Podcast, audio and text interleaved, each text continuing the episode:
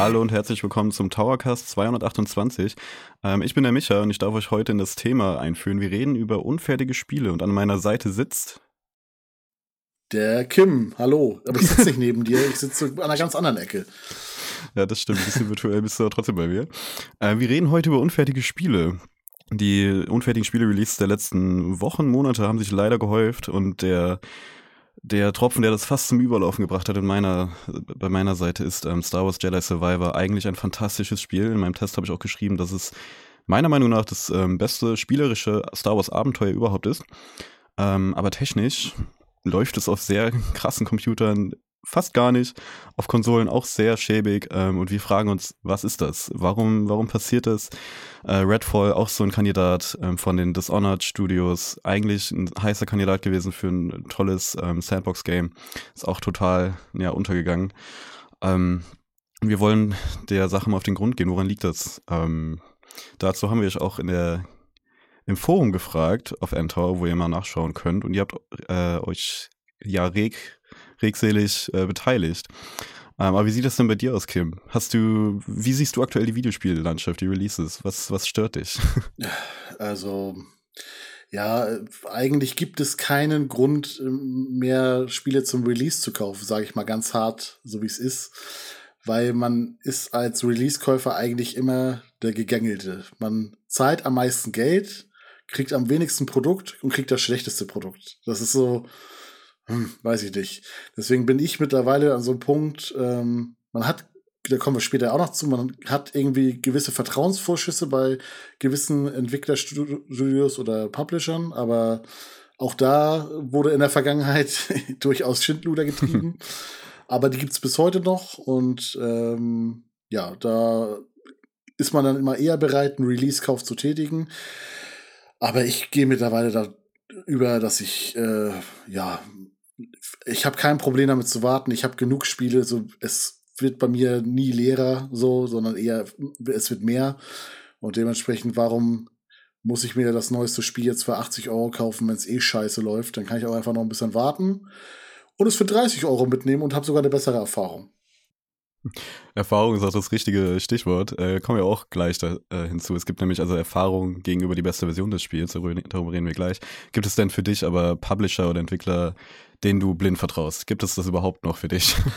ja, ja, also wie gesagt, Vertrauensvorschuss würde ich es nennen. Blind vertrauen tue ich keinem. auf keinen Fall. Ähm, aber ein Vertrauensvorschuss hat auf jeden Fall bei mir Nintendo. Das, die liefern eigentlich ja. nahezu ich mag eigentlich gar nicht sagen, immer Qualität ab, aber das stimmt mittlerweile auch nicht mehr. Aber ähm, die Spiele funktionieren zumindest. Ich sag jetzt mal, so ein Mario Strikers oder sowas, das kam ja so ein bisschen, ja, so lala an, ne? Aber es funktionierte zumindest als Spiel. So. Und ähm, den Vertrauensvorschuss hat Nintendo zumindest bei mir noch. Ich, okay, Pokémon ist ein anderes Beispiel, aber das ist ja auch nicht direkt von Nintendo in dem Fall. Das ist ja eher Game Freak anzulasten. Genau, ja.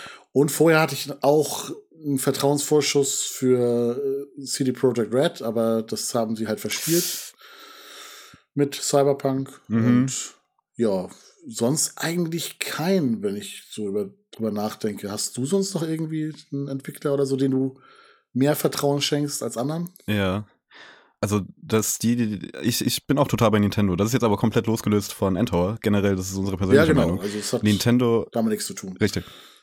Ähm, Nintendo ist quasi der einzige Entwickler slash Publisher, ähm, der Spiele rausbringt auf einer Cartridge und du kannst sie in die Switch machen und spielen. Du hast vielleicht, weiß ich nicht wie viel MB, 100, 500 MB maximal als Day One Patch, wenn überhaupt, äh, und kannst direkt loszocken. Das ist so geil.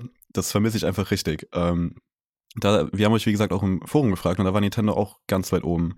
Äh, Nintendo hatte früher ja auch dieses Quality-Siegel oder die Philipp Lahm-Empfehlung bei Mario Strikers damals. ähm, ich meine, selbst wenn Nationalspieler das Spiel super finden, dann kann es nur gut werden. Äh, und irgendwie, ich weiß nicht, was Nintendo macht, aber dieses Quality Assessment ist unschlagbar. Also wie zum Beispiel Zelda Tears of the Kingdom. Fertiger Release, so ein riesen, riesen Monster von Spiel, so unheimlich komplex.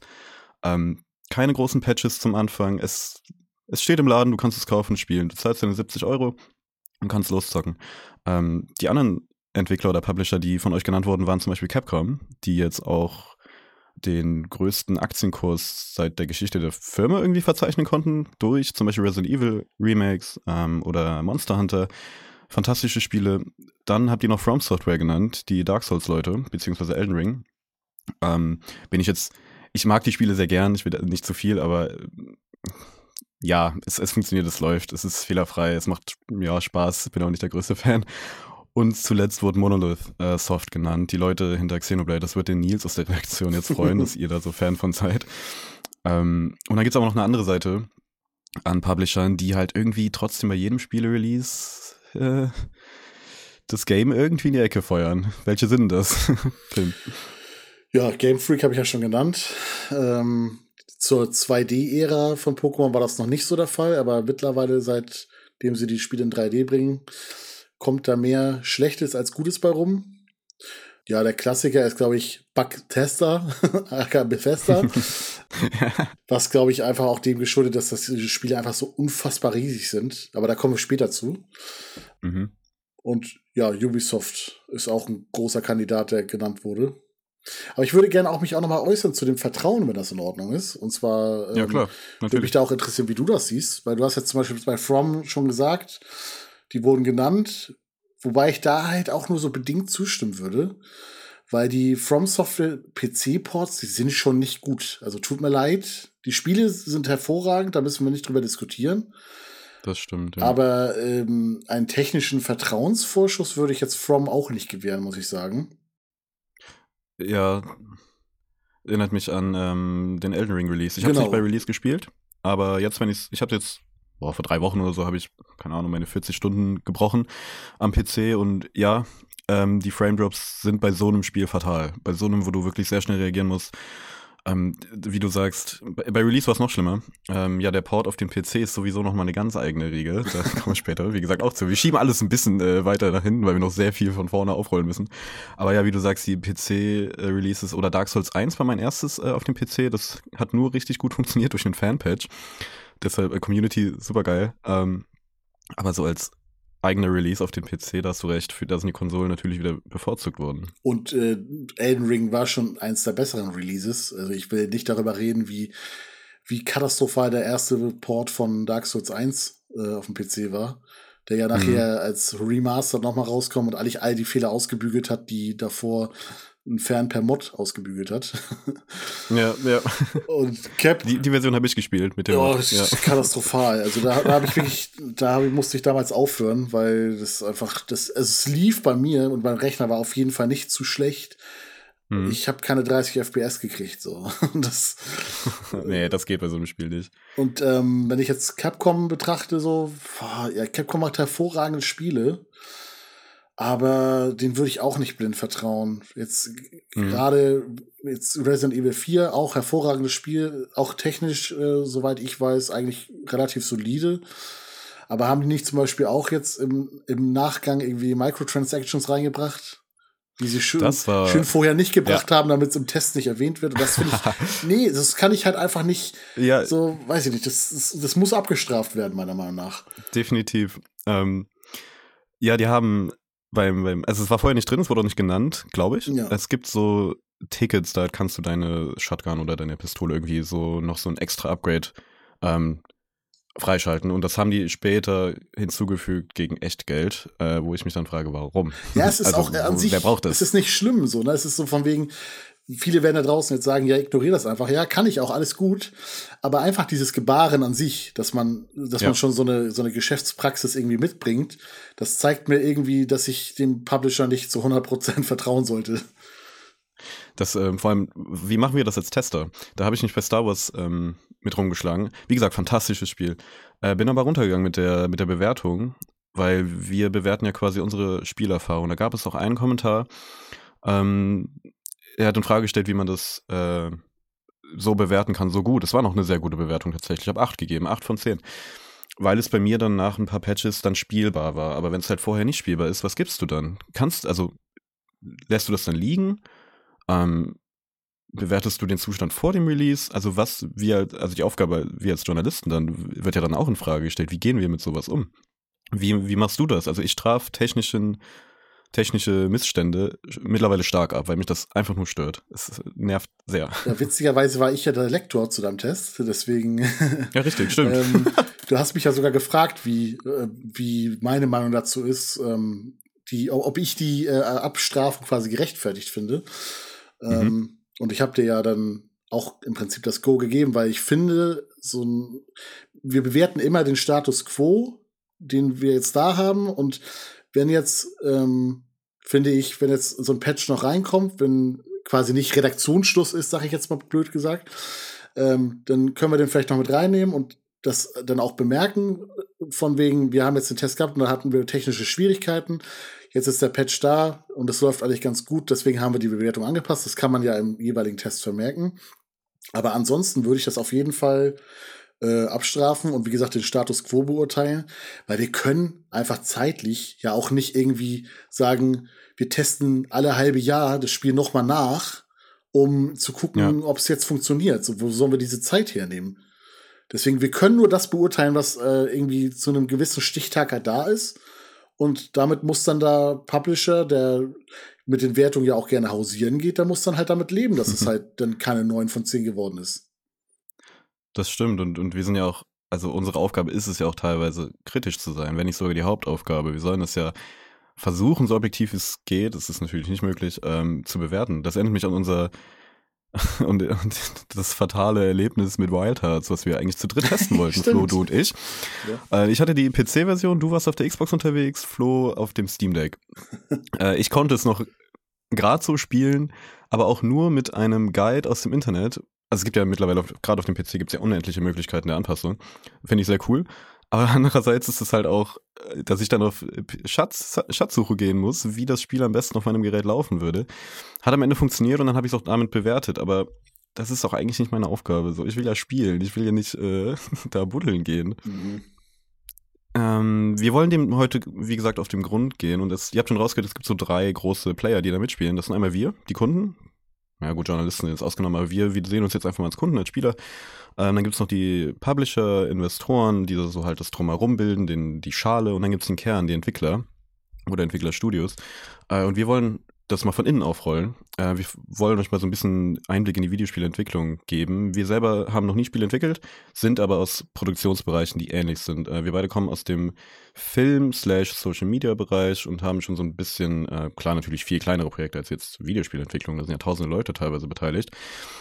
Ähm, haben wir schon so kleine Einblicke gehabt und können da vielleicht so ein bisschen schon ähm, was bewerten. Ähm, willst du, Kim, vielleicht mal so den groben Verlauf einer, einer Videospielveröffentlichung darstellen? Im Prinzip gibt es ja ein Projekt oder ein Projektmanagement, was sich nur damit beschäftigt quasi. Also ich bin jetzt in dem Fall der Projektmanager, der sich das Ganze mal anguckt. Und ähm, genau, am Anfang steht halt immer diese Planungsphase. Also wir gucken uns an, äh, was, was wollen wir überhaupt machen, äh, was brauchen wir an finanzielle Mittel, so äh, für, für wen machen wir das, wen wollen wir damit erreichen, was ist unsere Hauptzielgruppe und worauf veröffentlichen wir uns natürlich das Spiel. Danach geht's halt in die äh, Vorproduktion. Das ist dann meistens die Phase, wo ähm, die Geschichten angefangen werden zu schreiben, die, die, die grundsätzliche Plotline, ähm, die Möglichkeiten, äh, die wir haben, um ähm, jetzt zum Beispiel jetzt, nehmen wir mal als Beispiel Zelda. Ähm, ja. Dass wir gucken, okay, wir, wir sind auf der Switch, so, ist es nicht mehr die äh, aktuellste Konsole, wir haben äh, potenziell nur gewisse Hardware-Grenzen, die wir ausreizen müssen. Ähm, das sorgt natürlich zum Beispiel auch dafür, wie kann die Welt überhaupt aussehen. Ähm, da, da werden ja erste Grenzen gesetzt. Und wir sehen dann, okay, wir haben die Switch, das und das können wir machen. So im Fall von Zelda, die Open World, das hat so und so funktioniert. Das, äh, das kann auch sein, dass es zu dem Zeitpunkt in der Vorproduktion halt noch viel größer war ähm, weil das vielleicht falsch eingeschätzt wurde. Das zeigt sich dann später. Und es wird halt ähm, angefangen, halt ja, erste Prototypen zu basteln, ähm, die ja gewisses Gameplay zeigen und einfach äh, ja, ja, als, als erstes Projekt dienen, um Außenstehenden zu zeigen, was wir hier eigentlich haben. Ja, und dann, dann, also das ist so das Grobe. Das ist, ich glaube, da, wie gesagt, wir sind keine Profis, aber das ist halt so das Grobe, was man so das erste Mal dann, dann zeigen könnte. Ich glaube, wird das auch bei, bei den Pitches benutzt für die Publisher, wo man dann quasi an Investoren gelangt? Da bin ich mir nicht ganz sicher. Was zeigt man zuerst? Oder ist es schon, ist es noch in der Planungsphase, dass man quasi sagt, hey, wir haben das Projekt, wir brauchen dafür äh, ja, Geld, finanzielle Mittel? Also kann ich mir, genau weiß ich es natürlich auch nicht, aber ich kann es mir schon hm. vorstellen. Ich, ich gehe mal davon aus, dass man so, so einen ersten Prototyp, der muss ja noch nicht viel können. Aber wenn man jetzt zum Beispiel ja. einen Trailer bastelt, dann ähm, kann das ja schon ausreichen, weil ich einen guten Trailer kann ich mit einfachsten Mitteln basteln, grundsätzlich. Da brauche ich nicht viel von der Spielmechanik, da muss noch nichts verraten werden. Mhm. Ähm, und ich habe vielleicht auch Möglichkeiten, die nachher im Spiel gar nicht möglich sind. Das ist ja in der Geschichte oft genug passiert, dass äh, im Trailer Sachen gezeigt ja. werden, die nachher gar nicht der Fall sind. Ja, richtig. Also grundsätzlich kann ich mir schon vorstellen, dass die Pre-Production dann äh, ja im Endeffekt genutzt wird, um vielleicht Publisher zu finden, um die erste Idee zu modellieren. Ja, und genau, danach geht es halt dann quasi äh, ans Fleisch. Also es wird halt äh, ja das Spiel in, in, in dem Sinne entwickelt. Es wird ähm, ja alles gerendert, modelliert, äh, die, die Physik Einheiten eingebaut, die ganzen Mechaniken werden ausdefiniert, RPG-Systeme im Hintergrund, alles wird zusammengepackt. Mhm. Und dann geht's in diese äh, in die Testing-Phase. Und da sieht man ja schon, die Testing-Phase ist, sag ich jetzt mal, in der Mitte der Gesamtentwicklungszeit.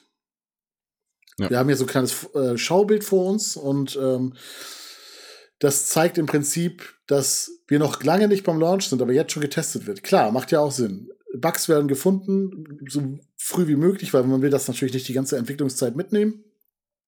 Ähm, erste Bugs werden gelöst, getestet wird von ähm, es gibt ja so, ich glaube, so Testjournalisten. Man sagt ja auch, äh, habe ich jetzt im Fall von den Redfall-Test ähm, Ergebnisse mal gehört, dass es ja so Mock-Tests Mock gibt. Die, ja. da werden quasi Tester bezahlt, um das Spiel zu testen und zu sagen, und, und um den äh, Unternehmen intern zu sagen, wir würden denen jetzt eine 8 von 10 geben. Einfach damit man weiß, woran man ist. Mhm.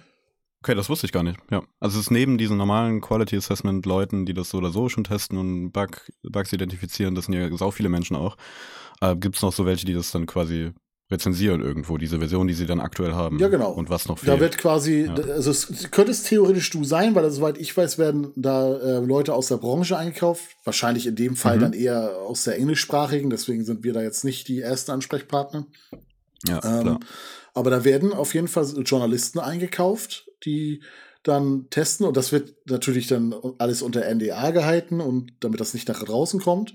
Aber die machen im Prinzip einen vollwertigen Test fertig, so wie du jetzt deinen äh, Jedi Survivor Test gemacht hast, nur ja. halt für EA dann in dem Fall. Damit ja. die dann wissen, okay, damit können wir rechnen.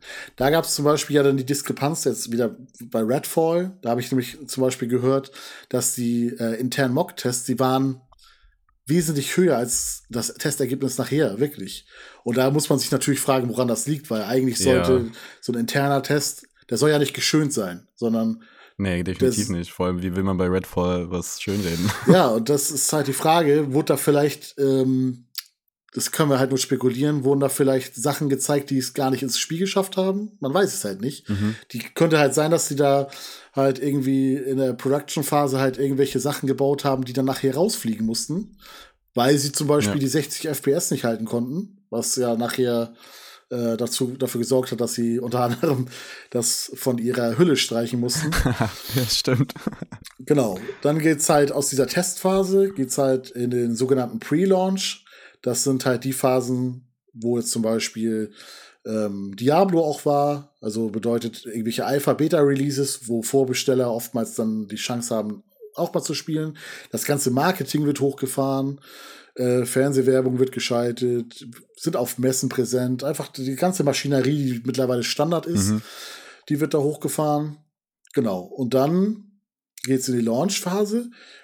Und früher war es halt mal so, dass was bedingt durch die durch die endlich, also es gab ja keine Updates oder sowas. da war der Launch quasi Feierabend. Launch war wirklich Deadline. Das ist der Tag, an dem es rauskommt. Und ab da wird der Schlussstrich gesetzt. Und das ist heute ja mitnichten der Fall. Ja. Eigentlich wird zum Launch angefangen, weiter Bugs zu adressieren, die natürlich jetzt irgendwie äh, eine viel größere Test, äh, Testerschaft ähm, überhaupt zu Gesicht bekommt. Äh, da werden viele, viele Bugs gefunden, die dann ähm, ja einfach nochmal angegangen werden. Das ganze Spiel wird allgemein gepolished, irgendwelche Quality of Life Verbesserungen werden eingebaut. Und da könnte man natürlich, wenn man fair ist, sagen, warum ist das nicht vorher schon passiert? Warum reift die Software wie eine Banane beim Kunden? Und da würde ich dich einfach mal bitten. Wir haben ja hier unsere kleine Liste. Mhm. Das ist ein unheimlich komplexes Thema tatsächlich. Also wie bei großen, äh, wie bei großen Produktionen ja sowieso. Wir haben schon beim Vorgespräch ein bisschen drüber gesprochen. Zu viele Köche versalzen ein bisschen die Suppe. Und bei, also das Medium Videospiel ist ja das mittlerweile komplexeste überhaupt. Ähm, und einer aus der Community hat ein guten Stich, gutes Stichwort genannt. Warum wird es nachgebessert? Weil sie es können. Bei Filmen, Musik oder anderen äh, Medieninhalten geht das nicht. Wenn, das, wenn der Film fertig ist und im Kino läuft, dann kann er nicht mehr nachgebessert werden, sag ich mal. Klar, es gibt dann noch irgendwie später Director's Cut oder so, das ist aber jetzt nicht wirklich vergleichbar. Das geht dann mehr so um die Vision des, des Regisseurs dann nochmal darzustellen. Ähm, aber bei Videospielen ist es was ganz anderes. Ähm, das ist, da berufen wir uns auf ein Interview äh, von IGN mit dem Entwickler Chad Falischek vom Studio Stray Bombay, was ein kleines äh, Studio aus Seattle in Washington ist, in den USA. Aber der Kerl hat auch bei Portal 1 und bei Portal 2 äh, mitgearbeitet und hat so ein bisschen Einblicke in diese Videospielentwicklung gegeben, äh, was eigentlich ziemlich rar ist tatsächlich. Ähm, und da geht es vor allem um die, wie jetzt wir, wie wir gesprochen haben in der Pre-Launch-Phase, wenn das ganze Marketing hochfährt.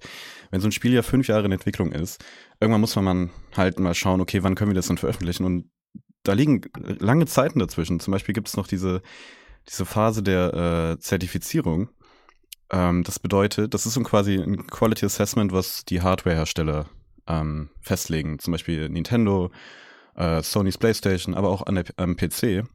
Bedeutet, ähm, bei der Zertifizierung wird ein Spiel hingeschickt und dann wird geschaut, ist es okay, bringen wir das überhaupt auf unsere Plattform? Das kann vier bis zehn Wochen ähm, vor dem Release passi passieren und dann wird es auf eine, eine Disk gepresst und diese Disk wird dann quasi, die steht dann später im Laden.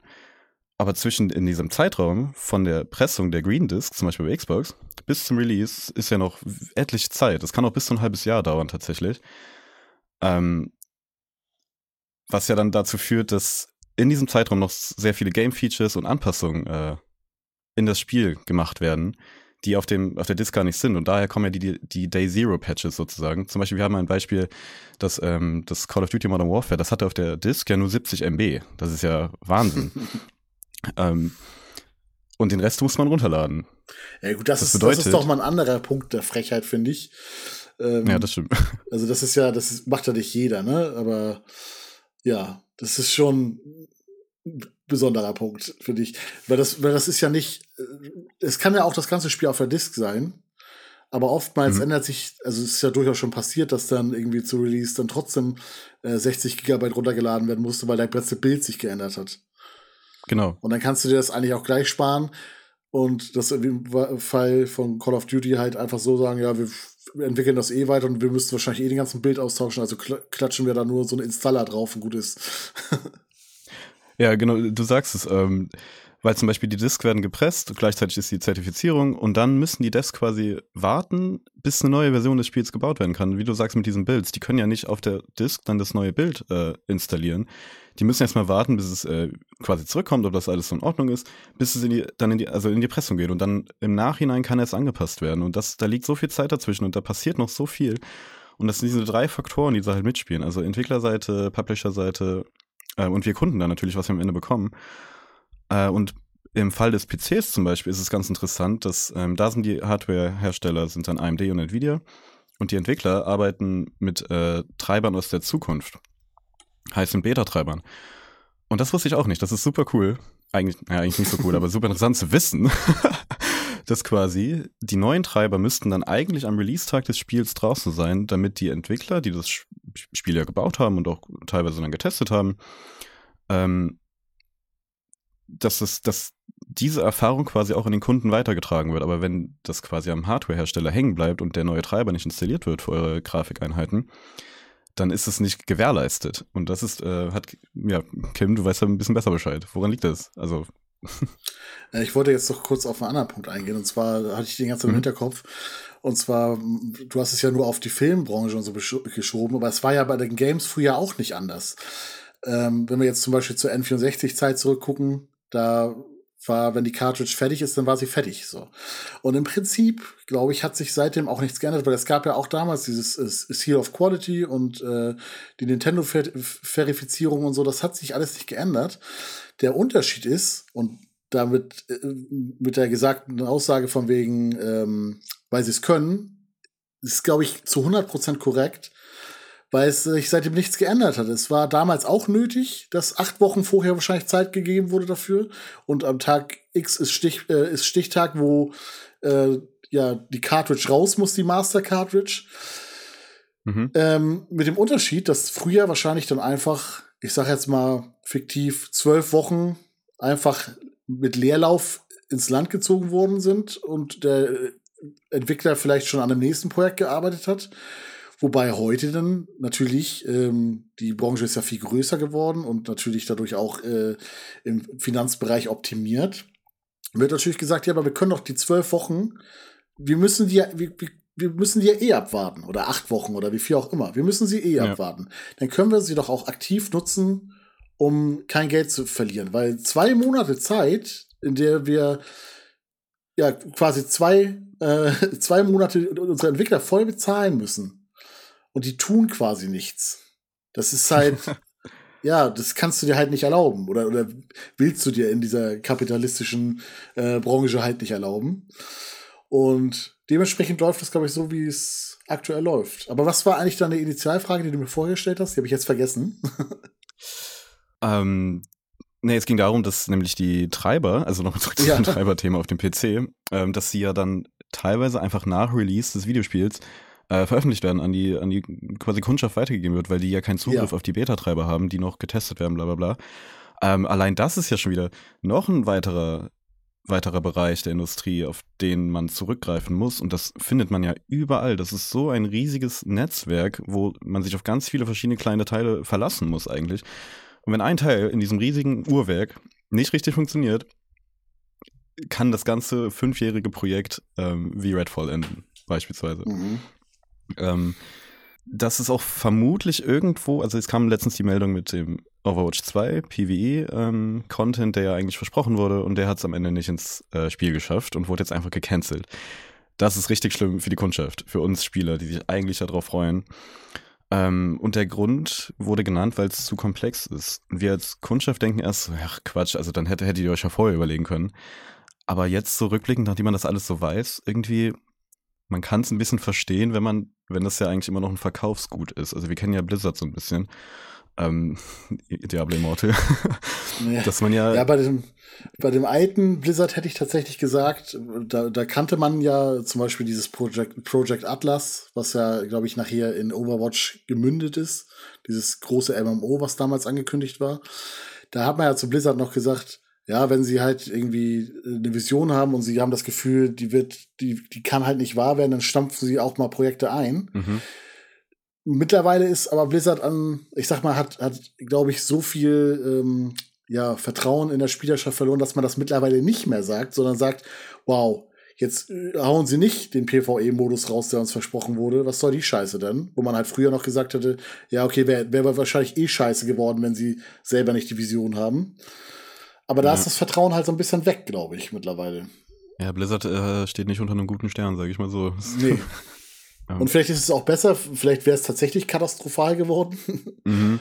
Aber warum, warum, also das verstehe ich sowieso nicht, warum man sowieso immer ähm, Projekte so früh ankündigen muss. Gut, in dem Fall von Overwatch 2 ist es halt sogar sehr ärgerlich, weil man hat im Prinzip ein funktionierendes Spiel, was sich, man sich ursprünglich gekauft hat, in dem Fall Overwatch 1 hat man genommen ja. und komplett umgebastelt in ein Free-to-Play-Modell.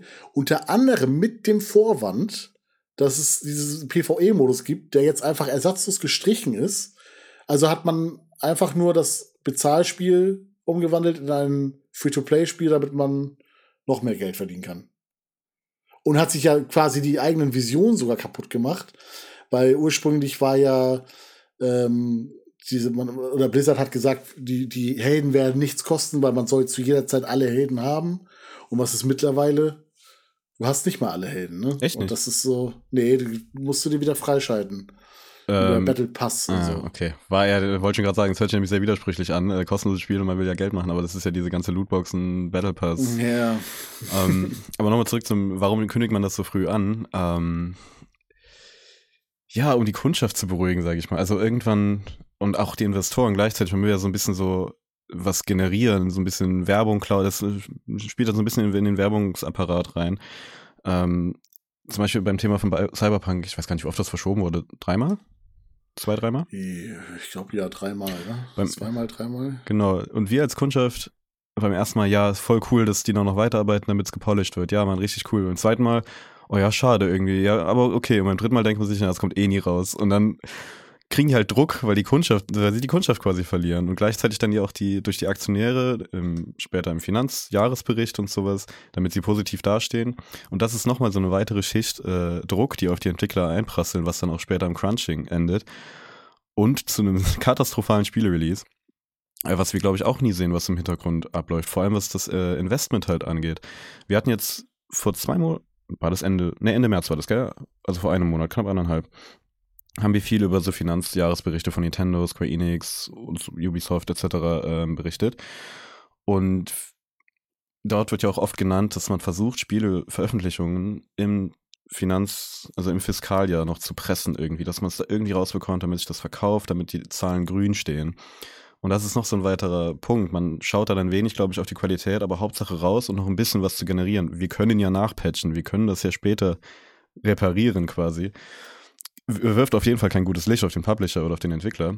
Aber es ist halt auch wieder irgendwo, kann, kann ich es verstehen. Wie siehst du das? Findest du, man sollte das dann noch ins Fiskaljahr pressen oder lieber abwarten und dann halt einfach mal rote Zahlen schreiben, auch wenn dann eventuell Investoren, Aktionäre abspringen?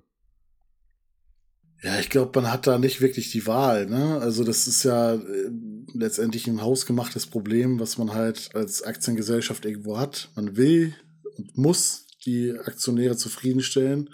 Und ähm, dieses da noch reinpressen, ja, kommt ja eigentlich nur daher, dass es vielleicht die Zahlen noch nicht gut genug sind und wir vielleicht schon irgendwie den Titel ein, zwei Mal verschoben haben und der eigentlich schon im September geplant war und jetzt wollen wir den aber unbedingt im April noch raushauen, damit er noch mit reinzielt. Mhm. Klar, es ist scheiße so, ne? Gerade irgendwie äh, aus Entwickler, der, der Entwickler wird damit auch nicht zufrieden sein. So, der ist, der ist immer das, das kleinste Glied in der Kette. Genau. Und ähm, kein Entwickler, den ich jemals in meinem Leben kennengelernt habe, möchte schlechte Software veröffentlichen. Ja. Sondern jeder möchte eigentlich äh, ja die Zeit fürs, fürs Polishing nutzen, aber der kriegt sie halt einfach nicht. Und ähm, ja, dieses Reinpressen kommt halt daher und ist natürlich unnötig. Äh, und ich bin auch der Meinung, das schadet auf jeden Fall auch dem Produkt, weil mhm. mittlerweile kann man ja oft sehen, dass, also so ein Redfall, da kann jetzt passieren, was will. Da können da wirklich krass ja. dran arbeiten. Das wird kein finanzieller Erfolg mehr. Wobei ich auch so. da ein bisschen reingrätschen muss. Ich erinnere mich noch ja. an Ark, war ja auch so ein katastrophaler Release, oder? Wenn ich mich richtig erinnere. War das also ich habe jetzt, ich weiß nicht, ob das Ark war, aber ich habe hier dieses ähm, No Man's Sky in meinem Kopf. Ja, oder das. Es war ja auch am Anfang so, oh, das ist äh, schlichtweg scheiße. Und dann immer mal, wenn man so mit Freunden oder so Leuten spricht, Communities und so, dann kommt immer so ein paar Jahre später dieses, nee, das ist jetzt richtig gut geworden. Kennst mhm. du das auch? Ja, klar. Es gibt die Beispiele auch. Aber ich glaube, es gibt diese Beispiele vor allem in gewissen Genres. Wenn wir jetzt mal gucken, ich weiß halt nicht, ob Ark damit reinspielt, aber gehen wir mal davon aus.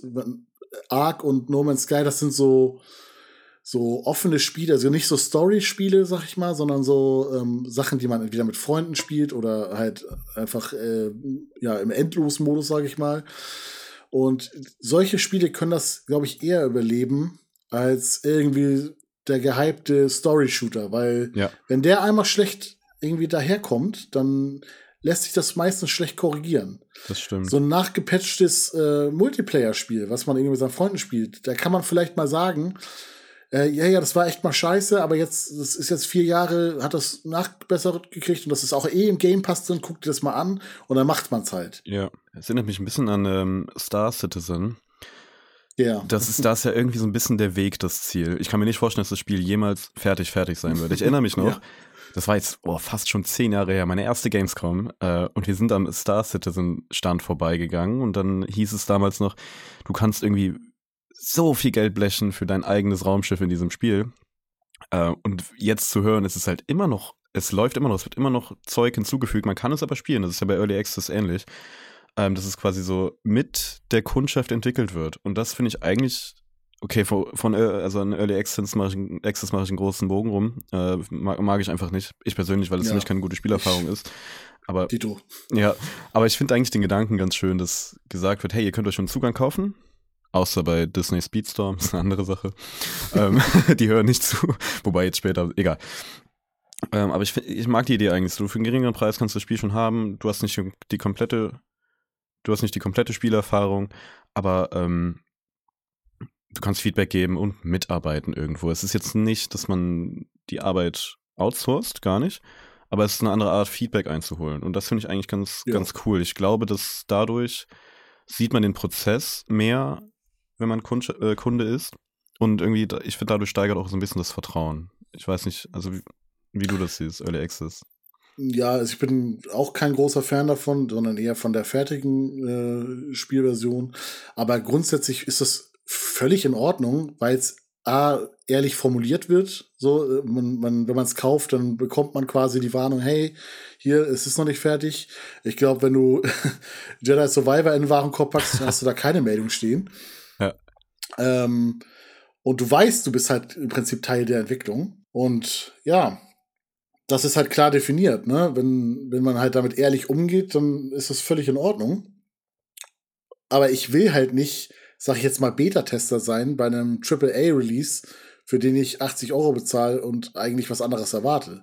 Ja. Und da finde ich, ähm, du hast vorhin das Zelda angesprochen. Und ich finde, Zelda wurde ja auch verschoben. Und bei, zum Beispiel jetzt bei dem Beispiel Cyberpunk, habe ich gedacht, das wurde ja, ich weiß nicht, ob es zwei oder dreimal verschoben wurde, aber se- selbst wenn es zweimal war, dann will ich gar nicht wissen, wie der Status quo bei den ersten Verschiebungen war. Die Ja. müssen ja noch so weit weg davon gewesen sein, wenn wir gucken, wie das Produkt nachher rauskam. Genau. Und ähm, bei Zelda habe ich halt das Gefühl, das kam halt, oder das wäre wahrscheinlich selbst vor ähm, dem angekünd vor der angekündigten Verschiebung wahrscheinlich ein okayes Spiel gewesen und die haben die Zeit halt wirklich fürs Polishing benutzt, Mhm. was halt immer als vorgeschobener Grund benutzt wird. Jeder sagt halt, wenn es verschoben wird, ja, wir brauchen noch ein bisschen Zeit, um den letzten Feinschliff reinzukriegen. Und bei den meisten, die das sagen, ist es halt absoluter Bullshit. Ja. Und bei Zelda hat es halt, würde ich sagen, was tatsächlich war. Die haben halt wirklich noch die Zeit genutzt, irgendwie. Ich glaube, dieser Day One Patch, den es gab, der hat ja auch irgendwie dafür gesorgt, dass äh, in Gegenden, wo die äh, Frames vielleicht potenziell ein bisschen droppen, dass da auch Besserung stattfindet. Das zeigt mir ja zumindest, hey, da wurde was getan. Und wurde nicht einfach nur gesagt, ja, wir brauchen noch Zeit und das, äh, die Entwicklungszeit einfach nach hinten geschoben, sondern wirklich die Zeit fürs, äh, fürs Polishing genutzt. Ja, definitiv. Ähm, ich ich finde auch bei der Nintendo Switch ist es halt nochmal was, was anderes. Also ich spiele, ich teste gerade Lego 2K Drive. Ähm, es läuft, es funktioniert, aber ich glaube, es ist visuell das mit schlechteste Spiel auf der Nintendo Switch. Es, ist, es sieht furchtbar aus, Gegenstände ploppen auf. Ähm, und da, das zeigt halt wieder, für, wie wahnsinnig komplex das Nintendo-System eigentlich ist und dass eigentlich nur Nintendo, die das irgendwie ja gebaut haben, selber sehr gut laufende Spiele auf die Plattform bringen können. Und das äh, kommt, ist halt auch der nächste Punkt, die Komplexität von Spielen. Die ist ja, wir haben kein 2D. Mario, also Super Mario war damals eigentlich auch schon ja, natürlich herausragend äh, auf dem NES, aber das ist ja gar nicht mehr vergleichbar. Das, also zum Beispiel Open World Spiele, wir haben jetzt Zelda, aber wir haben jetzt auch, weiß ich nicht, nehmen wir Cyberpunk halt nochmal. Ähm, die Komplexität, die ist ja, die schießt ja ins Unermessliche einfach und die Entwickler oder halt die Tester, Testerinnen, die können ja gar nicht mehr auf alles achten. Die können nicht mehr irgendwie alles testen, ähm, alles irgendwie so in ein Getriebe, sage ich mal, machen. Also zum Beispiel jedes Game-Feature, was neu reinkommt, hat ja Auswirkungen auf alles andere dann nochmal. Ähm, zum Beispiel lineare Games hingegen sind da viel einfacher, wenn wir Limbo anschauen. Das ist, gut, Indie ist halt nochmal eine andere Sache, können wir gleich noch drüber reden. Aber ähm, die sind halt auch viel einfacher irgendwie zu polishen, wenn du halt in die Open-World-Riege gehst, wie irgendwie alle gerade machen. Das, ich finde, also so, bei mir ist mittlerweile, ich weiß nicht, wie es bei dir ist, wenn ein Trailer da steht, äh, Open World, ich schalte direkt ab. Ich will, ähm, ich will Singleplayer-Erfahrungen mit linearen Strukturen gerne, ein bisschen Semi-Open World wie bei Monster Hunter ist es okay. Aber bei Open World weiß ich, okay, das wird ein Bugfest. Es ist nicht fertig, wenn es rauskommt. Es wird einfach sehr anstrengend zu spielen. Ähm, ja. Ja, ich, also jetzt äh, Stand heute, wo wir den Podcast aufnehmen, war gestern das äh, Sony Showcase, was ich mir auch angeguckt habe. Und ähm, ja, da muss ich einfach sagen, vielleicht bin ich auch einfach nicht die Zielgruppe, aber anscheinend hat die, die Mainstream-Branche mittlerweile rausgefunden, was der Autonormalkunde gerne hätte und liefert halt ja ohne Ende nach und immer die gleichen Spiele quasi mit dem anderen Skin. Ja. ähm, ja, und ich glaube auch, dass das ist einfach dem geschuldet, dass, wie du sagtest, ähm, es wird ja alles immer komplexer. Und ich glaube, auch dieser technische Fortschritt, der tut da sein Übriges. Ja, definitiv. Ich glaube, die, die, also klar hat irgendwie, wenn was für die Switch kommt, dann hat es halt potenziell irgendwie, der, der Port braucht irgendwie auch einen gewissen Aufwand, um ihn zu polischen. Aber ich sag mal, die Grenzen sind klarer abgesteckt, äh, abgesteckt. Und gerade bei einer PS5 oder so, da versuchen die Entwickler, glaube ich, immer ja die nächsten Weiten zu schaffen, immer noch höher zu kommen, was einfach ja. exorbitant mehr Geld kostet und mehr Rechenleistung fordert und natürlich deswegen auch für mehr äh, Fehler sorgt. Und deswegen glaube ich, grundsätzlich ist die Switch einfacher zu programmieren, nicht, nicht mal wegen dem Dev-Kit oder sowas, aber die Nintendos eigenen Spiele zum Beispiel, die sind halt vom, vom Design her nicht so fehleranfällig und relativ simpel. Beziehungsweise Nintendo nutzt dann auch noch das Polishing am Ende, klar. Mhm. Ähm, aber jetzt diese äh, vier bis sechs Jahre entwickelten Open World AAA-Kracher so, die kannst du einfach in der Zeit nicht polishen. Das ist einfach nicht mehr möglich. Und das versucht die Branche quasi dann aber in diese äh, ja, Testing-Zeiträume, in den Pre-Launch zu quetschen. Und ja. Äh, ja, die haben doch noch zwölf Wochen Zeit, bis, bis, bis wir äh, das Testing oder hier das, ähm, die Zertifizierung durchhaben und bis das auf Disk gepresst ist und sowas. Und das wird schon. Und ich erinnere mich, wir haben jetzt die ganze Zeit Cyberpunk erwähnt, aber das ist einfach so das perfekte Beispiel. Das schießt mir auch die ganze Zeit in den Kopf. ja, weil ich muss die ganze Zeit an diese Aussage denken von dem, ich weiß nicht, ob es der Studioboss war, kurz vor Release, der doch noch ähm, meinte, dass der Release auf den alten Konsolen hervorragend spielbar sein wird. Mhm. Und de facto also er hat einfach, er konnte es nicht wissen. Also ich, ich unterstelle ihm jetzt gar nicht mal, dass er da gelogen hat, weil ja. theoretisch hat er es, aber ich gehe mal davon aus, er hat halt diesen vorherigen Bild, den kannte er, der halt nicht gut funktioniert hat und war halt an dem Stand, ja, die haben jetzt halt noch acht Wochen Zeit, das, das schaffen sie auf jeden Fall, das kriegen sie hin. Ja. Und natürlich haben sie es dann nicht hingekriegt und dann kam halt das raus, was rauskam und alle stehen schlecht da. es ist so ein bisschen so Icarus-Effekt. Man, man will sehr, sehr weit hoch fliegen, verbrennt sich über die Flügel. Ja. Ähm, das ist also die Visionen der Entwicklerstudios sind meistens oder manchmal dann halt einfach zu hoch gegriffen, vor allem wenn wir Cyberpunk anschauen, was eigentlich im Ursprung geplant war und wie viel gestrichen wurde und bei der Menge, was gestrichen wurde, was es im Endeffekt ins Spiel geschafft hat und in welchem Zustand. Ähm, also ich weiß nicht, wer war das vom Entwicklerstudio der Kerl, von dem du gerade gesprochen hast, oder war das der Publisher? Oh, das ist eine gute Frage. Weil da das erinnert mich, das, das, erinnert mich eher so daran, so ein bisschen die Kundschaft zu beruhigen, weil, ach, das, das klappt schon. Ne? Man, man, Deswegen wird es wahrscheinlich Publisher gewesen sein, ja. weil wahrscheinlich der Entwickler, der wusste ganz genau, dass der Karren im Dreck ist. Ja, es ist so ein, es ist so ein, man will denen ja auch nicht sagen, ja, sorry, es läuft scheiße. Man denkt so, okay, warum, also wenn du mir sagst, es läuft scheiße, warum soll ich denn das dann kaufen? Ja, ist ja immer noch PR-Sprech, ne? Klar. Ganz klar. Ja, das ist dieses, das sind wieder diese, wie gesagt, diese drei Komponenten, die da so miteinander disharmonieren, sage ich mal. Also gut verstehen ja, sich und ja da, nicht. Da würde ich jetzt gerne die Verknüpfung machen. Und zwar Verknüpfung zu dem Kunden hin. Wir sind halt auch selber schuld. Weil, was, was mir der nette äh, Herr da erzählt, ist ja eine Sache. letztendlich auch mit dem ganzen Rückrufaktion von Cyberpunk und so, es hat sich doch trotzdem hervorragend verkauft. Ja. Es ist doch letztendlich scheißegal gewesen. Letztendlich haben sie doch trotzdem ihre Kohle gekriegt und sind zufrieden nach Hause gegangen. Also warum sollen wir was ändern? Und da ist ja im Prinzip der Kunde in der Pflicht. Du entscheidest, jetzt mal ganz plakativ gesagt, wir entscheiden selber mit unserer Geldbörse. Und es gibt einfach, muss ich einfach knallhart aus meiner Meinung so sagen, es gibt da draußen einfach zu viele, die jeden Hype mitnehmen, die jeden Hype sofort monetär belohnen und äh, schon quasi den Vorbestellen-Knopf drücken, nachdem es einen fancy Render-Trailer gab. Und das ist halt, das weiß die Branche auch. Ja. Die wissen, wie sie den Hype zu schüren haben.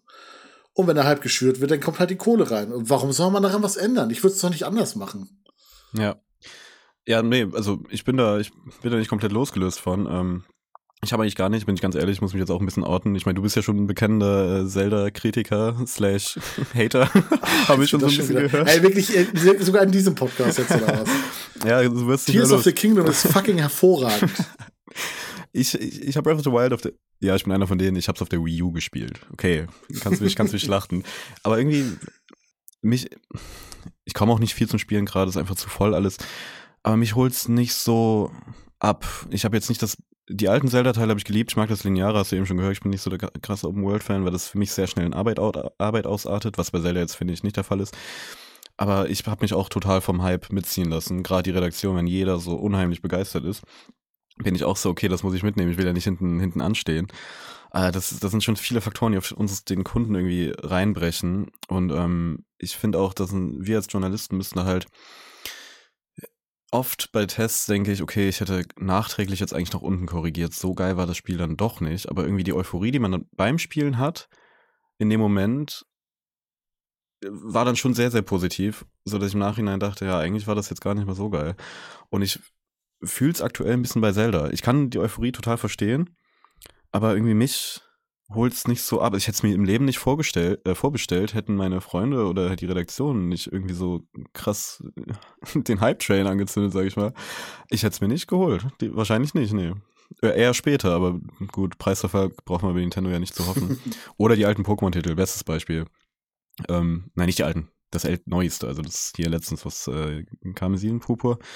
Ja. Ähm, habe ich auch Day One gekauft. Warum? Warum, warum passiert das mit mir? Ja, du bist halt Teil der Problematik einfach. Ich weiß. Nein, du kannst ruhig mit dem Finger auf mich zeigen, es stimmt.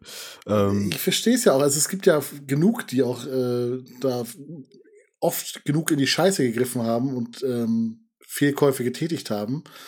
Und gerade wenn wir über früher reden, dann, wir, mhm. ich, ich, ich sage es mittlerweile auch in jedem Podcast, wir hatten ja früher nichts. ähm, da war man halt irgendwie darauf angewiesen, dass das Coverlesen reicht, ja. um eine Kaufentscheidung zu treffen. Aber die Zeiten sind halt vorbei. So. Ja. Wir haben genug, wir erfahren genug und wir haben, uns bricht auch nichts ab, wenn wir ähm, ja ein Spiel mal eine Woche später spielen als alle anderen. Das ist überhaupt nicht schlimm, weil wir haben alle genug und ja, man ist eigentlich immer nur ähm, Feind seiner eigenen FOMO, Fear of Missing ja, Out. Definitiv. Ähm, und ich, also ich kann sagen, äh, ich klopfe mal selber auf die Schulter, ich habe mich davon komplett losgelöst. Mir ist es mittlerweile völlig scheißegal. Ja, ich habe mich von Zelda mitreißen lassen vom Hype, mhm. aber das war auch bewusst, eine ja. bewusste Entscheidung. Und ähm, ich habe auch richtig Bock drauf gehabt und spiel's auch. Ansonsten zum Beispiel wieder Mario Strikers war ich unfassbar gehypt. Ich muss auch dran denken gerade. Weil ich den, die Vorgänger sehr gerne gespielt habe. Ja, ich auch. Aber es hat sich abgezeichnet. Es gab diesen Playtest, den habe ich mitgemacht. Und es hat sich abgezeichnet, dass es nicht so geil wird, wie ich es erhofft habe. Und dann habe ich es mir nicht gekauft. Du hast nicht gekauft? Nein, habe ich nicht. Ich bin, ich bin Day One auch in den Laden gestiefelt hab's geholt, hab's, hab's, ich hab's vielleicht 45 Minuten gespielt. Wir hatten sogar in der Redaktion dieses Fußballteam, wo wir dann alle so richtig reingrinden wollten. Nee, das, äh, ich glaube, das war der größte Fehlkauf von uns allen irgendwo. Also ich, ich hab's immer noch, ich hab's, nee. Ich werde es mir wahrscheinlich irgendwann für meine Sammlung holen, zum Vervollständigen, ja. wenn es irgendwann, wenn, wenn alle Leute ihre, ihre Spiele abtreten. Ja. ja. Aber ja, weiß ich nicht. Also ich bin da mittlerweile raus und lass mich da auch nicht mal mitreißen, weil erstmal wurde man zu oft enttäuscht und oftmals sind diese Hypes auch einfach, wenn man, wenn man sie dann ähm, jetzt ich, gar nicht mal unbedingt bei Nintendo, aber diese Hypes oft so generisch, da sieht man, also ich, ich kann so krass in die Vergangenheit zurückgehen und so viele Beispiele finden. Ich auch welches Beispiel mich richtig triggert, ist Anthem von EA damals. Ja. Wo man damals gesehen hat, wie man mit diesem Iron Man-artigen Anzug rumfliegt und äh, geile Flugaction hat und so.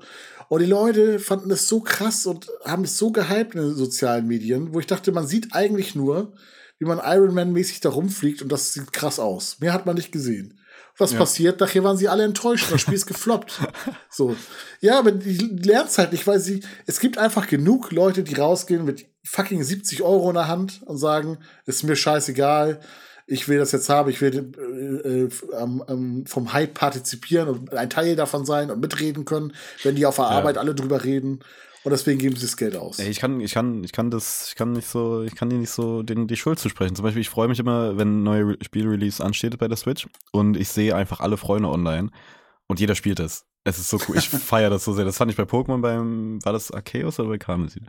Ich glaube bei Arceus. Legenden Arceus hat mir tatsächlich noch Spaß gemacht. Ja, mir auch. Ähm, das war sehr cool. Und da fand ich das so schön, dass beim äh, Spiele-Release irgendwie am Day One, alle spielen das. Und es ist irgendwie so, ich bin sehr auf Twitter aktiv, auch so in Communities, ähm, und schaue mir das immer so alle an, alles an, auch die Memes und so. Ich, ich finde das immer so schön, dieses Community-Gefühl. Ähm, und ich glaube, das ist, wonach ich mich auch so ein bisschen sehne. Ich glaube, deshalb fällt es mir relativ leicht, in Anführungszeichen, so Hypes mitzunehmen. Aber eher bei, bei der Nintendo-Riege, weil da habe ich die Gewissheit, es funktioniert. Ich werde spielen können, ne? Ja, okay, das ist natürlich, da bist du so ein bisschen ein Produkt der Zeit, sag ich mal. Ja. Weil, also mir reicht es zum Beispiel, ich habe oftmals irgendwie einen guten Freund, der das auch hat. Und dann reicht es mir, mich mit dem auszutauschen. So. Ja. Ich brauche nicht irgendwie die riesen Community, die sich darüber unterhält, sondern mir reicht die eine Person, die da genauso drin ist wie das ich. Stimmt, ja. Und oftmals, äh, ich habe das zum Beispiel dann auch schon so gehabt bei älteren Spielen, dass ich sie zum Beispiel dass ich in einem Discord-Call mit einem Freund bin und ich streame das für den und der guckt mir zu, wie ich das Spiel spiele. so, völlig so weird. Cool. Aber er erlebt dann quasi, wie ich das zum ersten Mal erlebe und er findet das dann auch cool. Und ja. ähm, deswegen, also ich kann mich davon mittlerweile loslösen, aber lass gar nicht mehr weiter darüber reden. Das äh, macht mich nur traurig und ich, ich, möchte noch, ich, möchte noch einen Punkt äh, reinbringen, den ähm, der werte Herr Chad Faliszek, ich hoffe, ich spreche ihn richtig aus, von ähm, Portal 1 und 2 gesprochen hat. Das ist nämlich, dass sie beim Spielrelease, wenn das Spiel im Laden steht, versuchen sie das Spiel so zu kürzen, so zu pressen, so zu komprimieren, dass es die beste Version bis zum Tag des Spiels ist. Mhm. Demgegenüber steht aber die beste Erfahrung, die mit endlosen Patches danach geschaffen wird. Wie zum Beispiel Cyberpunk, nehmen wir die PS4, kam die zeitgleich raus, die PS4 mit der PS5-Version? Die war nämlich furchtbar.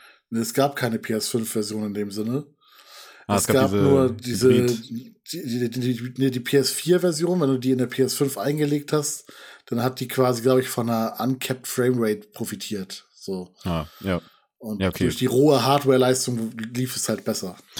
Aber stell dir mal vor, das, das ist die beste Version des Spiels an dem Tag gewesen. Das ist ja. Und dann später, ich habe es jetzt auch immer noch auf der Platte, ich spiele es manchmal, ist, wie gesagt, es ist cool, aber holt mich nicht so ganz, aber ich bin komplett überfordert. Ähm, aber ich kann, glaube ich, sagen, dass es die beste Erfahrung des Spiels jetzt mittlerweile ist, nach den ganzen Patches. Ich weiß nicht, wie lange es jetzt her ist. Ein Jahr, zwei Jahre, drei Jahre? Schon ewig her. Lange her. Ja. ähm, und äh, da, dem steht halt beste Erfahrung gegenüber. Und das finde ich halt einerseits irgendwie tun mir die Entwickler dann halt leid, weil die wissen, gut, das ist die beste Version, heißt aber nicht, dass die Kundschaft das beste Spielerlebnis jetzt hat. Eigentlich nee. ist denen bewusst, hey, wir verkaufen da gerade irgendwo Müll. Aber es geht nicht anders. Wir müssen. Wir haben so viel Druck von monetären Druck. Wir müssen das Spiel rausbringen, damit wir als Entwicklerstudio weiter über Wasser gehalten werden. Ähm, haben jetzt irgendwie drei Wochen, vier Wochen gecrunched und uns die Finger blutig getippt. Ähm, und das ist das, was jetzt rauskommt aber wir können es ja nachbessern. Ähm, das können wir ja tun. Da ist dann auch, glaube ich, noch ein bisschen entspannter die Entwicklung danach. Ich weiß nicht genau, wie dringend das dann ist. Ähm, dass damit später die beste Erfahrung geliefert wird. Und da fand ich auch interessant den Vergleich mit, mit Film oder jetzt Bücher, Musik. Wenn das Produkt draußen ist, dann ist das, sollte das eigentlich die beste Version, aber auch die beste Erfahrung gewesen sein, mhm. die, die, die die Kundschaft erreicht. Ähm, und bei Spielen, das wird, glaube ich, dann eher langfristig abgesetzt. Tatsächlich. Ähm, das ist ja nochmal vom ganzen Absatzmarkt eine ganz andere äh, Herangehensweise irgendwie. Ja, ich finde, es ist vor allem eigentlich super paradox, weil wenn man sich, wenn man sich auf dieses Beispiel beruft, dann ist es ja tatsächlich so, dass ähm, ich jetzt mal behaupten würde, dass die beste Erfahrung ist eigentlich immer das, was ich als Kunde anstrebe. Das ist, was mir am wichtigsten ist. Ja, Und ja. letztendlich, wenn ich, wenn ich jetzt, sage ich mal, ein Jahr später spiele, bekomme ich die beste Erfahrung zu einem wesentlich geringeren Preis. Genau. Und das Einzige, das Einzige, was dagegen steht, ist im Prinzip das, äh, ja, diese FOMO-Geschichte und mhm. das Mitreden wollen. Und äh, Richtig. partizipieren äh, am Hype. So. Das ist das Einzige, was, ähm, ja, was dagegen übersteht. Aber ich frage mich immer, ist es mehr wert, als wirklich nachher die beste Version zu spielen und äh, ein Viertel des Preises auszugeben, den der Release-Käufer hat? Weil der Release-Käufer der kauft einfach das schlechteste Produkt, was er, also es ist zu keinem Zeitpunkt, äh, es gibt kleine Ausnahmen, aber zu keinem Zeitpunkt ist es schlechter als zum Release-Zeitpunkt und er bezahlt am meisten Geld. Ja. Das, das finde ich halt immer so. Hm. Ich finde, ich finde ja ganz schön, wie du, wie du das aufzeigst mit dem, gegen was man sich eigentlich wehren muss. Und das ist dieser Hype, dieser, dieses FOMO.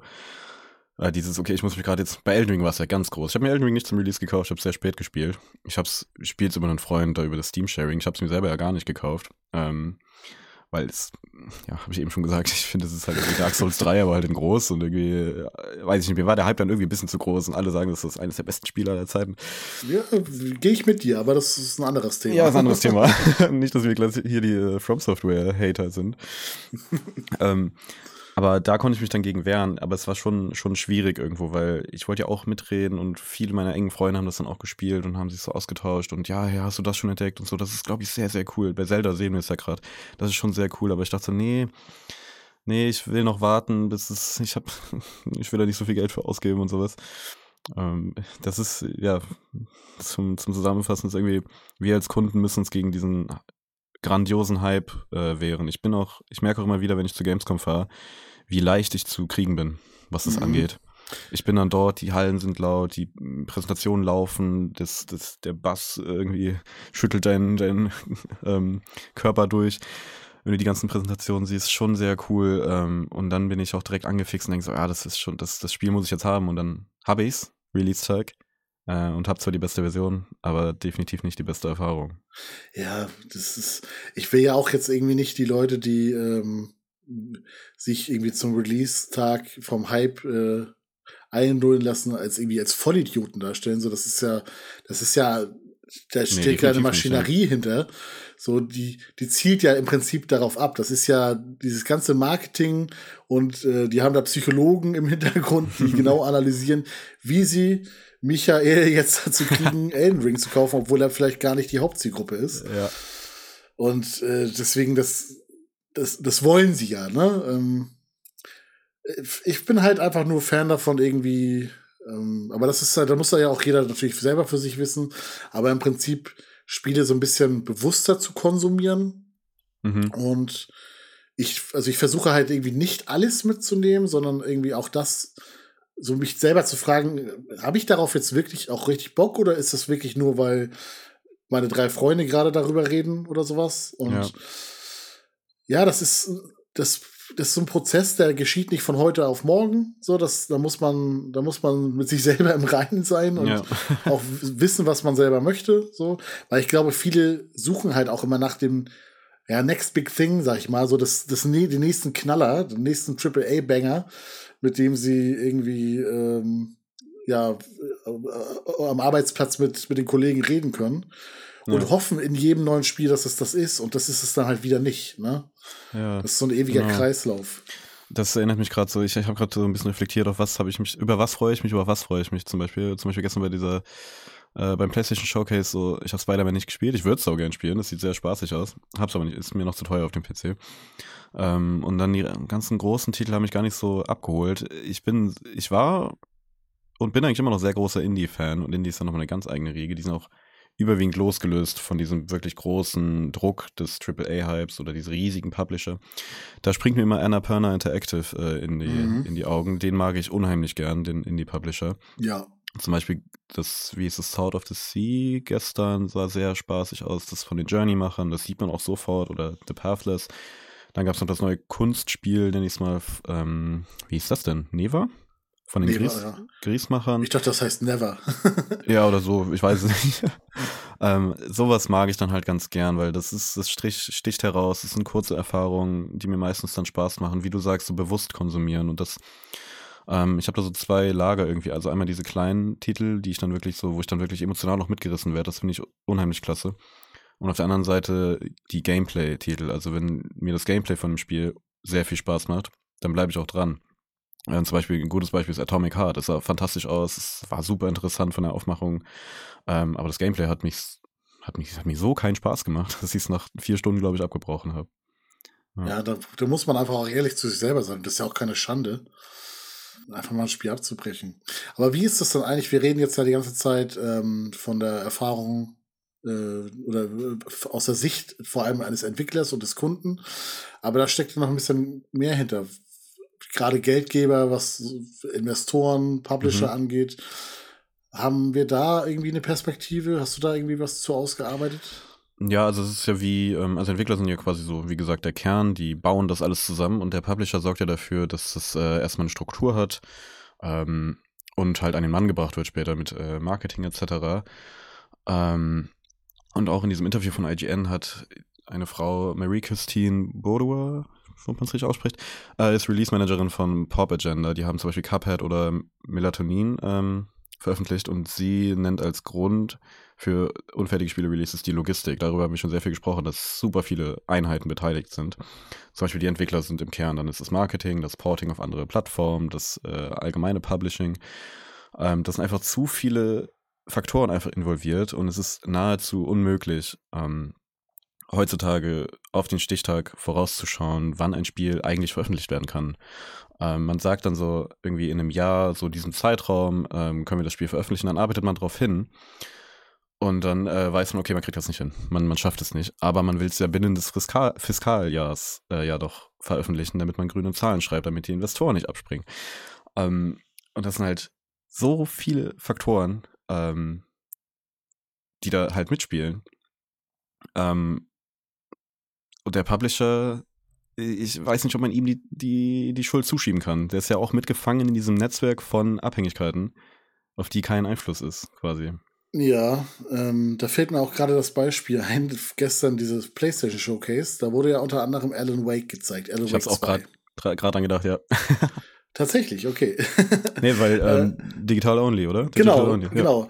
Es äh, wurde announced, dass es digital only kommt und da musste ich auch direkt drüber nachdenken, dass es ja im Prinzip diese, diesen, diesen möglichen, ich sag jetzt mal, Nachentwicklung Bereich, Zeitbereich nochmal verlängert, weil ähm, ja. bei einem Physical Release brauche ich ja einen gewissen äh, Zeitraum, in dem ich das fertige Produkt schippe in die Läden.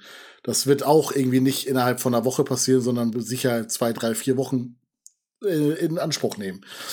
So, wenn wir das jetzt wegnehmen, dann hast du effektiv wieder zwei, drei, vier Wochen mehr Zeit, um äh, Bugfixing zu betreiben und sowas. Also die Polishing-Phase zu verlängern. Genau. Und wir haben die ganze Zeit immer darüber gesprochen, also nicht wir, aber die Community, so von wegen, wann wird es wohl soweit sein, dass es kein Physical Release mehr gibt und Digital Only Zukunft und so. Und anscheinend ist es langsam soweit und nicht aus Gründen, wie wir es gedacht haben, von wegen, dass die physikalischen Einheiten zu teuer sind, sondern der Zeitraum effektiv noch besser genutzt werden kann. Ja.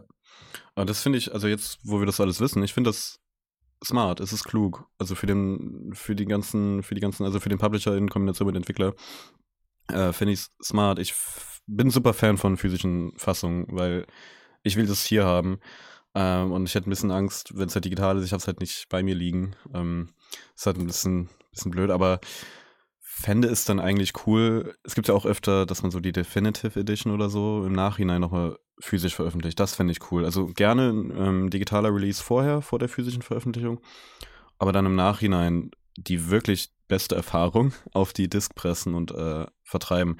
Andererseits ja, müsste man es dann nochmal doppelt kaufen und ich glaube, dann würde wäre ich aber mehr motiviert, das dann später zu kaufen, statt dann ja, zu digital. Und deswegen wird es nicht passieren. Ja, jetzt Weil selber ins Bein geschossen. In der, in der, optimalen Welt würde dir der Publisher sagen, hey, hier ist Alan Wake, es kommt im Oktober digital raus und äh, in einem halben Jahr gibt es die fancy Physical-Version.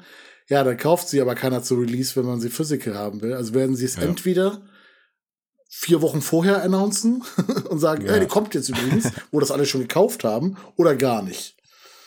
Die sind ja nicht blöd, die wollen ja Geld verdienen.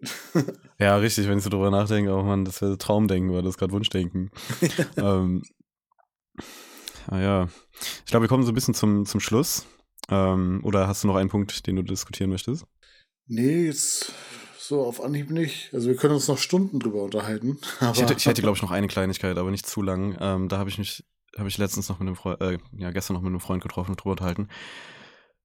Ab irgendeinem Punkt ist es ja, ich weiß nicht den richtigen juristischen Begriff, aber wenn du halt ständig was präsentierst, äh, präsentiert bekommst und kaufst dieses Produkt, aber es ist nicht das, was du präsentiert bekommen hast, wann zieht man da die Linie? Also wann ist das juristisch irgendwie nicht mehr vertretbar oder halt mhm. irgendwie aus, zum Schutz der Kunden, verbraucherschutzmäßig? Wann ist das, wann fällt es zusammen? Weil Immerhin kann man jetzt die Spiele testen bei Steam. So anderthalb Stunden, glaube ich, war bei Dead Space. Und man kann die Spiele ja bei den meisten Plattformen auch zurückgeben. Das geht ja immer noch. Aber irgendwie, wann bricht das zusammen? So, hast du da eine Ahnung, ob das, ob da irgendwann eine andere Quality Assessment Strategie herkommt, ob das per Gericht äh, entschieden wird oder vom sowas wie der, der Presserat, dass das quasi von der Industrie selber ähm, aufgelegt wird oder was sind deine Gedanken dazu? Also ich denke grundsätzlich, der, der geneigte Publisher, um, ähm, der versucht halt bis heute noch die Grenze auszuloten, bis mhm. wie weit man gehen kann. Und ich glaube, wir sind noch nicht am Ende angekommen, grundsätzlich. Und ich glaube, also so irgendwie False Advertising, dass man da ein Produkt ankündigt oder vorzeigt, was äh, letztendlich gar nicht so aussieht, das hat es schon gegeben. Aber letztendlich, wo kein Kläger, da kein Richter. Ne? Also, ja. ähm, soweit ich weiß, war im Fall Cyberpunk, war auch irgendwie der Verbraucherschutz irgendwie involviert und hat gesagt, ey, das geht so nicht. Was sie dann letztendlich, ob die was gemacht haben oder nicht, weiß ich nicht. Ähm, aber letztendlich müsste es halt da den Schritt weitergehen und natürlich dann irgendwie zu einer Klage kommen und dann müsste so ein ich würde sagen, so ein Exempelurteil statuiert werden, an dem sich dann auch so ein bisschen orientiert wird. Ne? Also wenn wir ja. jetzt zum Beispiel, wenn das jetzt bei Cyberpunk der Fall gewesen wäre, dass irgendwie ähm, bei uns gibt es das ja nicht, aber in den USA eine Sammelklage irgendwie stattgefunden hätte und die hätten Recht bekommen und hätten irgendwie, weiß ich nicht, äh, 80 Millionen Strafgeld bezahlen müssen an, an die Käufer, dann, dann hätten wir was, was, was Handfestes, was es auch in der, äh, in der Zukunft noch mal geben könnte, weil dann vielleicht ja. bei dem nächsten Spiel wieder so eine Klage stattfinden könnte. Das ist aber, soweit ich weiß, halt aktuell noch nicht passiert. Und dementsprechend. Ich weiß auch von nichts. Aber ich glaube, so ein, ist ja, nee, keine Drohung, aber wenn das schon mal in der Geschichte passiert ist, dann ist man, glaube ich, eher vorsichtiger. Erinnert mich gerade so an den Nintendo-Fall von Tears of the Kingdom, das, ist, das wurde ja äh, geleakt. Und ich glaube, jemand hat das gepostet was natürlich sehr, äh, sehr smart war. Nintendo hat das, hat sich eingeschaltet. Da hat jemand ähm, halt Geräte vertrieben, womit man, glaube ich, oh, wildes Halbwissen. Und er wurde äh, verklagt und muss jetzt lebenslänglich irgendwie Geld an Nintendo zahlen. Und das ist natürlich ein sehr krasser Fall gewesen. Und ich glaube, das schreckt aber viele ab, das dann weiterhin zu tun. Und wenn das bei der Videospielindustrie auch mal passiert, dass man das Spiel so unfertig rausbringt, ähm, dass das Wellen schlägt und Geld kostet, dass dann viele Publisher, Entwickler eventuell ähm, mehr Respekt davor haben und das mm, feinfühliger, sage ich mal, angehen und dann eher nochmal nach hinten verschieben, weil ich glaube, die Strafe dann im Endeffekt mehr Geld kostet, als die Investoren zu verlieren, sage ich mal. Das könnte ich mir vorstellen, dass das in naher Zukunft eventuell irgendwann passiert. Ja, aber wie gesagt, wir sind an dem Punkt doch nicht meiner Meinung nach. Und nee. der, der, der gewöhnliche Publisher, der kann noch ein bisschen ausloten, was da noch zu holen ist ja, bei den, bei den Make-Kühen. bei mir? ja, nicht unbedingt. Nicht, nicht ganz. Aber so, dann, dann würde ich sagen, das war die Rausschmeißerfrage. Ähm, das jetzt noch ganz kurz hier zusammenfassen. Ähm, wer ist denn jetzt, wer ist denn schuld, Kim? Wer ist schuld an diesen unfertigen Spiele-Releases? Wir haben nicht wirklich eine Antwort. Nee, ähm, genau, ich würde noch gerne so ein Fazit irgendwie zusammentragen mit dir.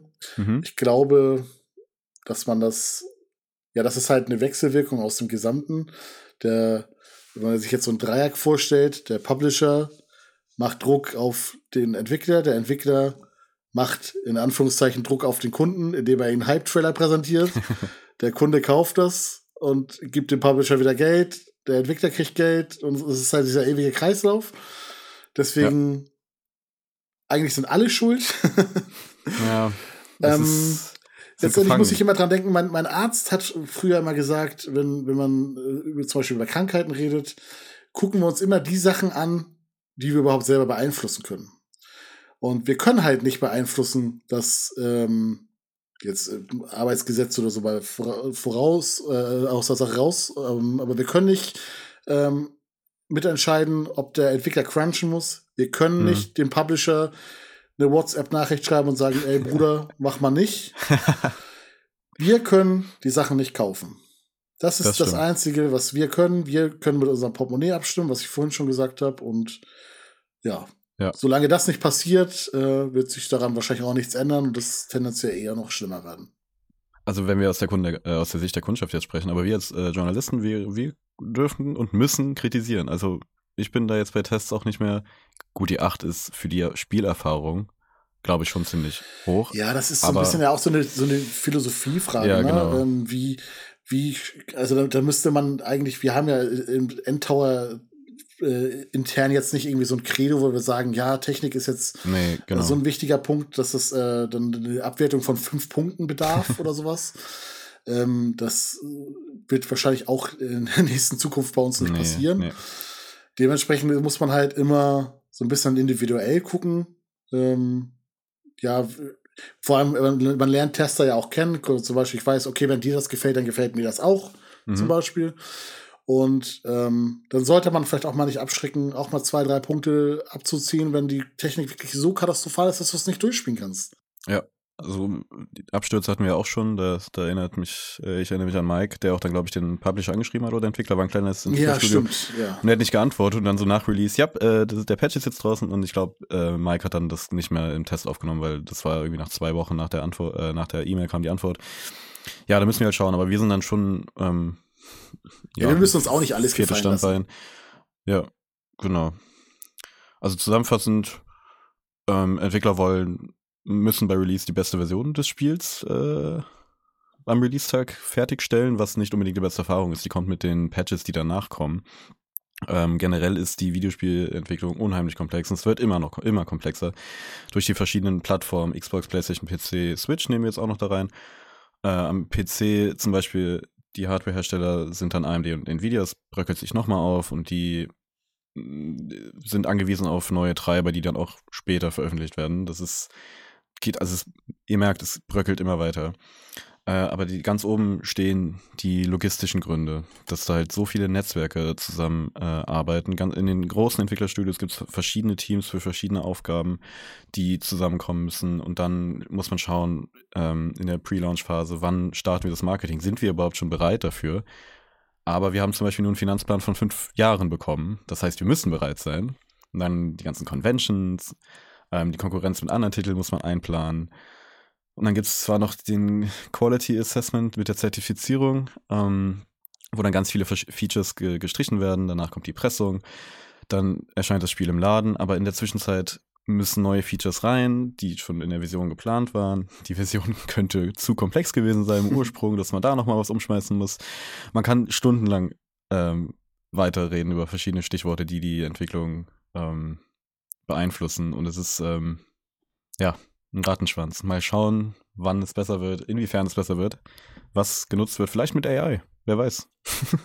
ja, als Rausschmeißer würde ich gerne noch äh, als vielleicht letzten Satz sagen, das sind alles Unternehmen, ähm, auch vielleicht an den einen oder anderen geneigten Hörer draußen. Das sind alles Unternehmen. Ähm, ihr könnt gerne fern davon sein, aber es ist nicht notwendig, dass ihr die verteidigt. Die wollen letztendlich nur Geld verdienen Und deswegen seid uns dann auch vielleicht nicht böse, wenn wir euer Herzensprodukt äh, dann vielleicht doch mal stärker abwerten, als es vielleicht gerechtfertigt ist, weil das technisch so katastrophal ist. Anders lernen ist die Publisher halt nicht. Es muss ja auch einfach, wenn, wenn dieser monetäre Aspekt schon äh, nicht stattfindet, dass ähm, ja, die Leute das einfach nicht kaufen und das abstrafen, dann seid so lieb und gewährt uns bitte als äh, journalistische Institution ähm, ja, das abzustrafen, damit irgendwann mal ein Lerneffekt eintritt. Hoffen wir es, man kann nur hoffen. Danke für ja. die Abschlussworte und danke, dass du dabei warst. Hat echt Spaß gemacht. Ja, sehr gerne. Hat mir auch sehr viel Spaß gemacht. Ähm, wenn ihr das auf YouTube hört oder schaut, ähm, gebt gerne einen Daumen hoch, irgendwie abonniert oder so, wie man das hier sagt. Äh, wenn ihr es auf Spotify, Deezer, iTunes, glaube ich, sind wir auch, ähm, hört, gerne einen Kommentar da, da lassen. Gute Bewertung freuen wir uns auch. Ähm, schaut immer mal wieder ins Forum, äh, wenn wir über den Podcast sprechen. Da werden wir die eine oder andere Frage stellen, eure Meinung einholen. Ähm, und nächste Woche, nächstes Wochenende ist wieder Dennis am Start. Ähm, ja, wir sagen Danke und wünschen euch noch eine schöne Woche. Jo. Bis dann. Tschüss. Ciao, ciao.